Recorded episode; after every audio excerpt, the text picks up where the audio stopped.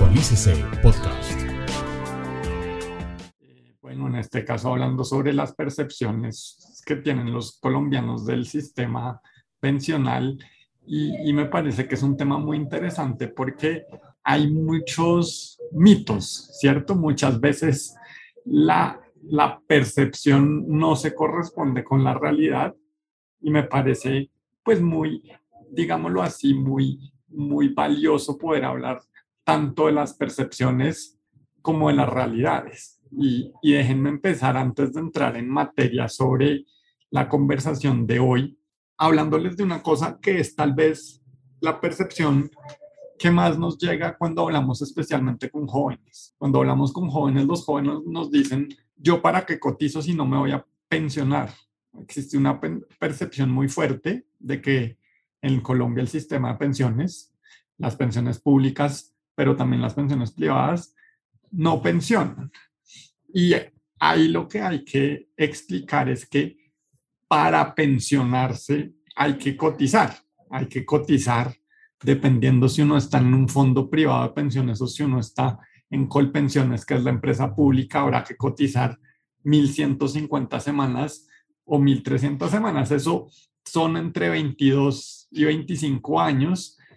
Y si uno es joven y está por sus 20 años, tiene, cotiza por los próximos 25 años, a los 45 años ya va a estar listo con todos sus requisitos de pensiones y se va a pensionar. Claro, ¿qué pasa si piensa, ¿para qué cotizo si no me voy a pensionar? Bueno, resulta que ese mismo, esa misma percepción se vuelve una especie de profecía autocumplida porque no cotiza, no obtiene sus 1.300 semanas o 1.150 semanas que necesita para pensionarse y efectivamente no se pensiona. Entonces quería empezar con ese cuento eh, y ya entrar en materia de otras cosas que vemos que las personas dicen sobre sus ahorros pensionales. Esto, eh, pues para darles un poco de contexto, sale de un estudio que hicimos eh, con más o menos unas 400 encuestas eh, a nivel de las principales ciudades en Colombia, Bogotá, Medellín, Cali, Barranquilla, etcétera, las más grandes, personas de todas las edades, de todos los estratos, pero principalmente recordemos que estamos en un país donde la mayoría, la gran mayoría de las personas vive en estratos 1, eh, 2 y 3. Entonces, igualmente tenemos encuestas hechas a, esa misma población y más o menos la mitad de las personas que estamos están en Colpensiones, que recordemos es el régimen, es la administradora del régimen público, un sistema, lo que en Colombia llamamos el sistema de prima media, y la otra mitad aproximadamente está en un fondo privado de pensiones que está en Colombia administrado por, por empresas privadas. Entonces, le pregunto nuevamente qué tan de acuerdo está con las siguientes afirmaciones. Primera pregunta, ¿debería poder elegir la administradora que más me convenga para que, con, para que maneje mis ahorros? El 87%, casi 9 de cada 10 personas, piensa que debe tener la capacidad de elegir, muy importante, muy importante, la capacidad de elegir es algo que valoran las personas que aportan sus recursos a pensiones. Todos los trabajadores tenemos la obligación de cotizar y esas cotizaciones la gente valora. No me obliguen a mandarlas a un lugar o a otro. Yo quiero poder elegir a qué administradora hago mis aportes. A la pregunta de si el 100% del aporte debería ir a su cuenta de ahorros, 8 de cada 10 personas piensa que sí. Y a la pregunta de si el sistema de pensiones debe ser de ahorro individual, en contraste con un sistema de reparto de prima media, que es un sistema en el que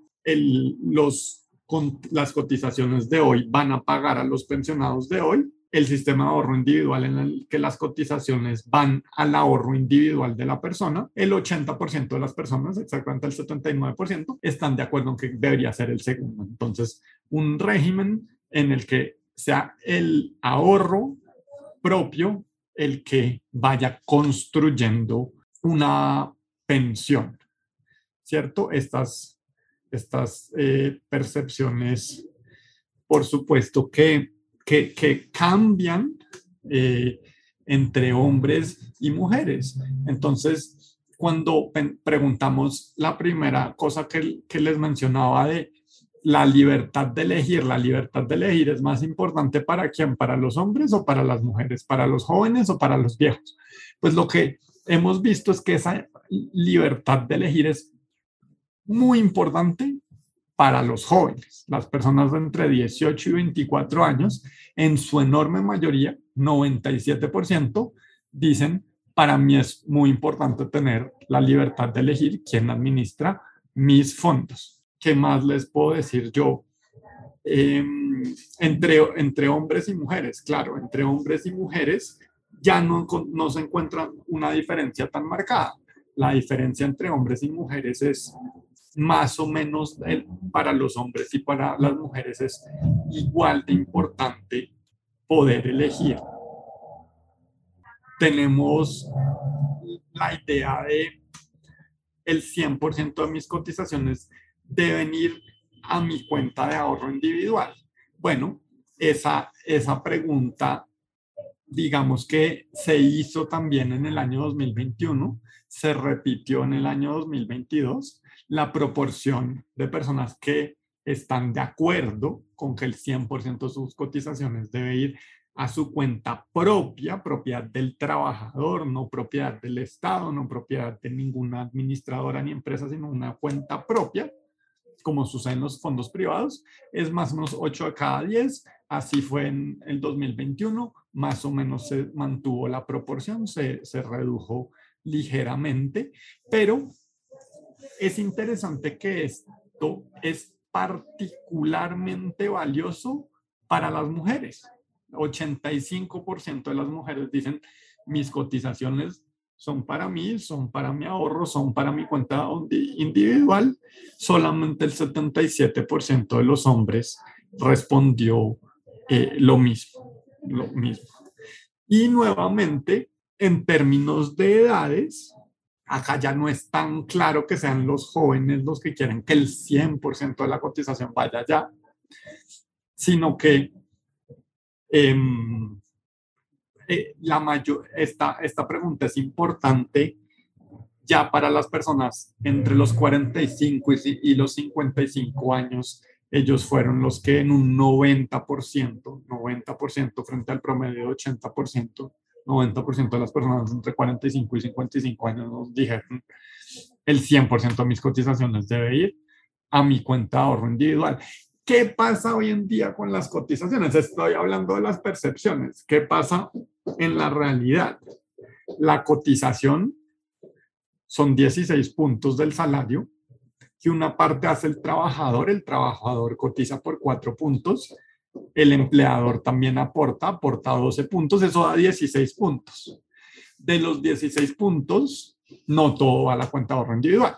La, gente, la mayoría de la gente quisiera que fuera su cuenta de ahorro individual, pero de esos 16 puntos, 11 y medio van a la cuenta ahorro individual y uno y medio va a lo que llamamos el fondo de garantía de pensión mínima. El fondo de garantía de pensión mínima no es una cuenta que sea propiedad del trabajador mismo, sino que es un fondo común, propiedad de todos. Eso tampoco es del Estado. Los recursos de la seguridad social, muy importante tenerlo muy claro, no son del Estado, tampoco son de empresas privadas, son de la seguridad social. Pero este fondo común ya no es de la persona, sino que se utiliza para completarle la pensión a la persona que no alcanzó a tener el capital de pensión. Muchas veces nos preguntan en espacios como este, en otros espacios, ¿yo qué capital necesito para pensionarme en un fondo privado? ¿Cuántos millones de pesos necesito para tener una pensión en un fondo privado? La respuesta es que no se necesita ningún capital justamente porque existe la garantía de pensión mínima. La garantía de pensión mínima hace que si usted tiene 10 millones o 5 millones o 3 millones, pero cotizó juiciosamente,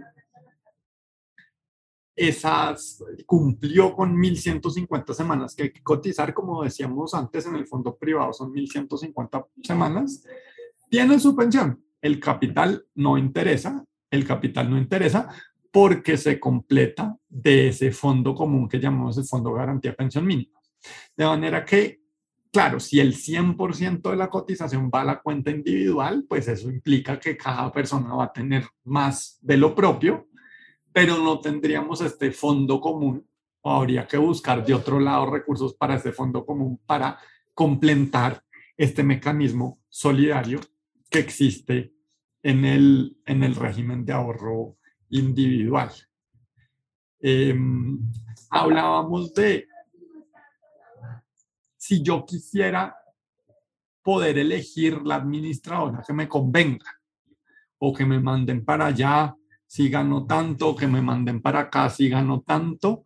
Bueno, la proporción de gente que dice yo quiero elegir sí aumentó desde el año 2021 hasta el año 2022. Aumentó ligeramente y en el año 2022, como les mencionaba, 87% de las personas dijeron yo quiero poder elegir la administradora que más me convenga, que más me convenga. En eso, los hombres 88, en promedio 87, las mujeres 86, muy parecido hombres y mujeres.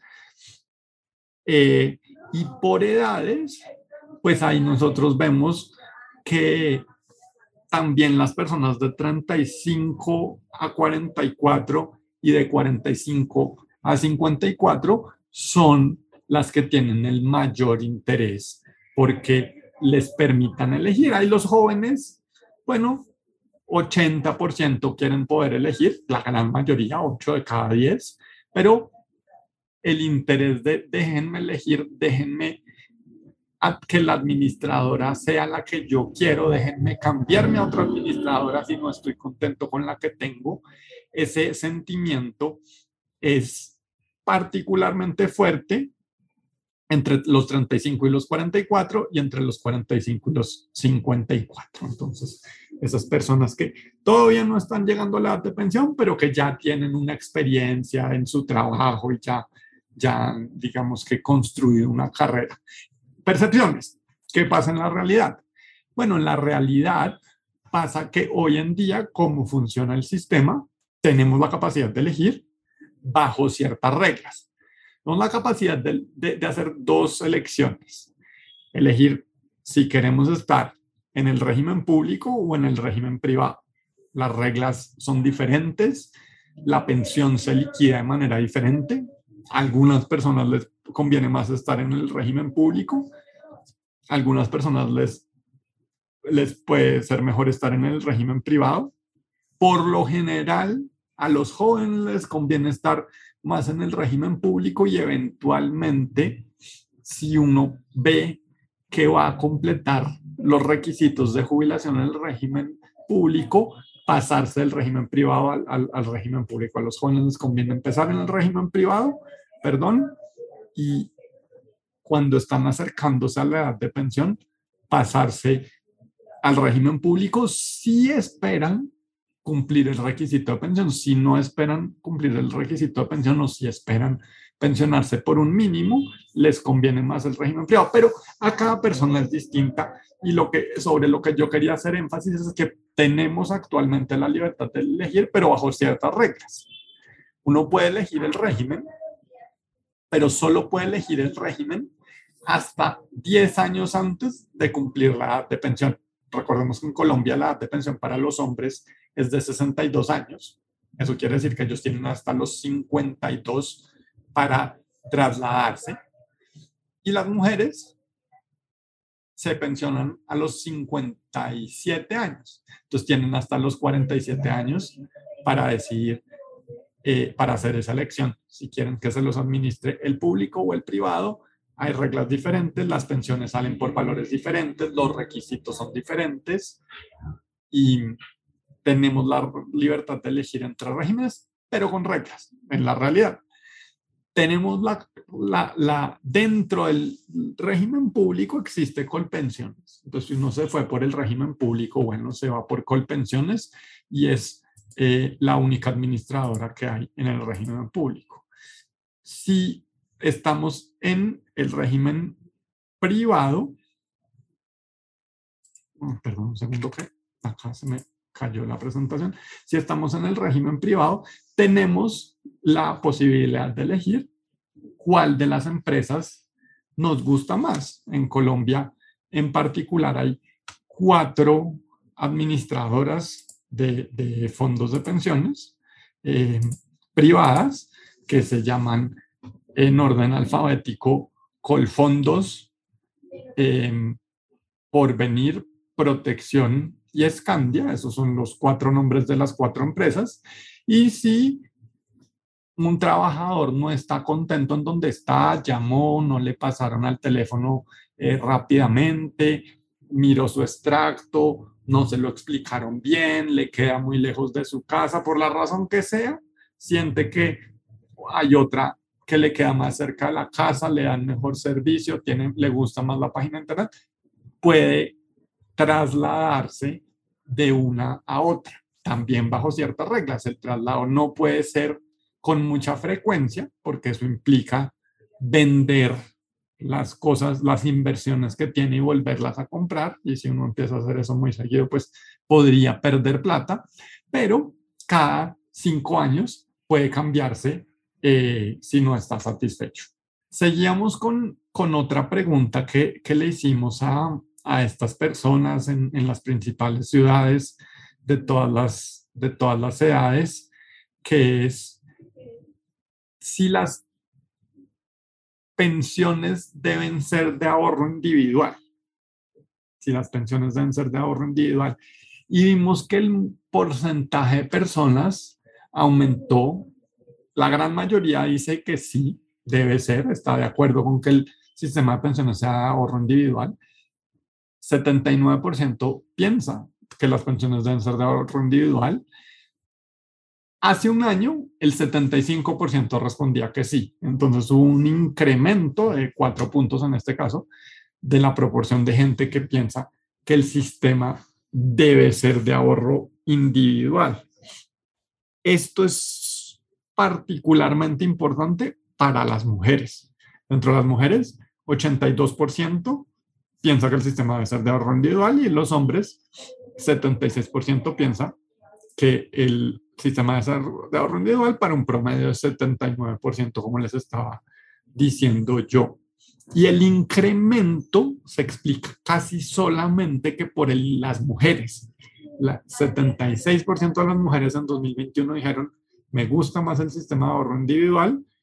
85, eh, perdón, 82% de las mujeres dijeron, me gusta más el sistema de ahorro individual o estoy de acuerdo con que el sistema de pensiones debe ser de ahorro individual. Esa es la percepción. Por edades, esto es muy importante para las personas en edad de pensión, para las personas de 65 años y más. 85% de ellos dicen, yo pienso que el sistema de pensiones debe ser de ahorro individual. En edades, digamos, menores está más repartido, digamos que el mínimo está entre 25 y 34 años, ahí es el 73%, de todas maneras la mayoría, pero 73% piensa el sistema de pensiones debe ser de ahorro individual.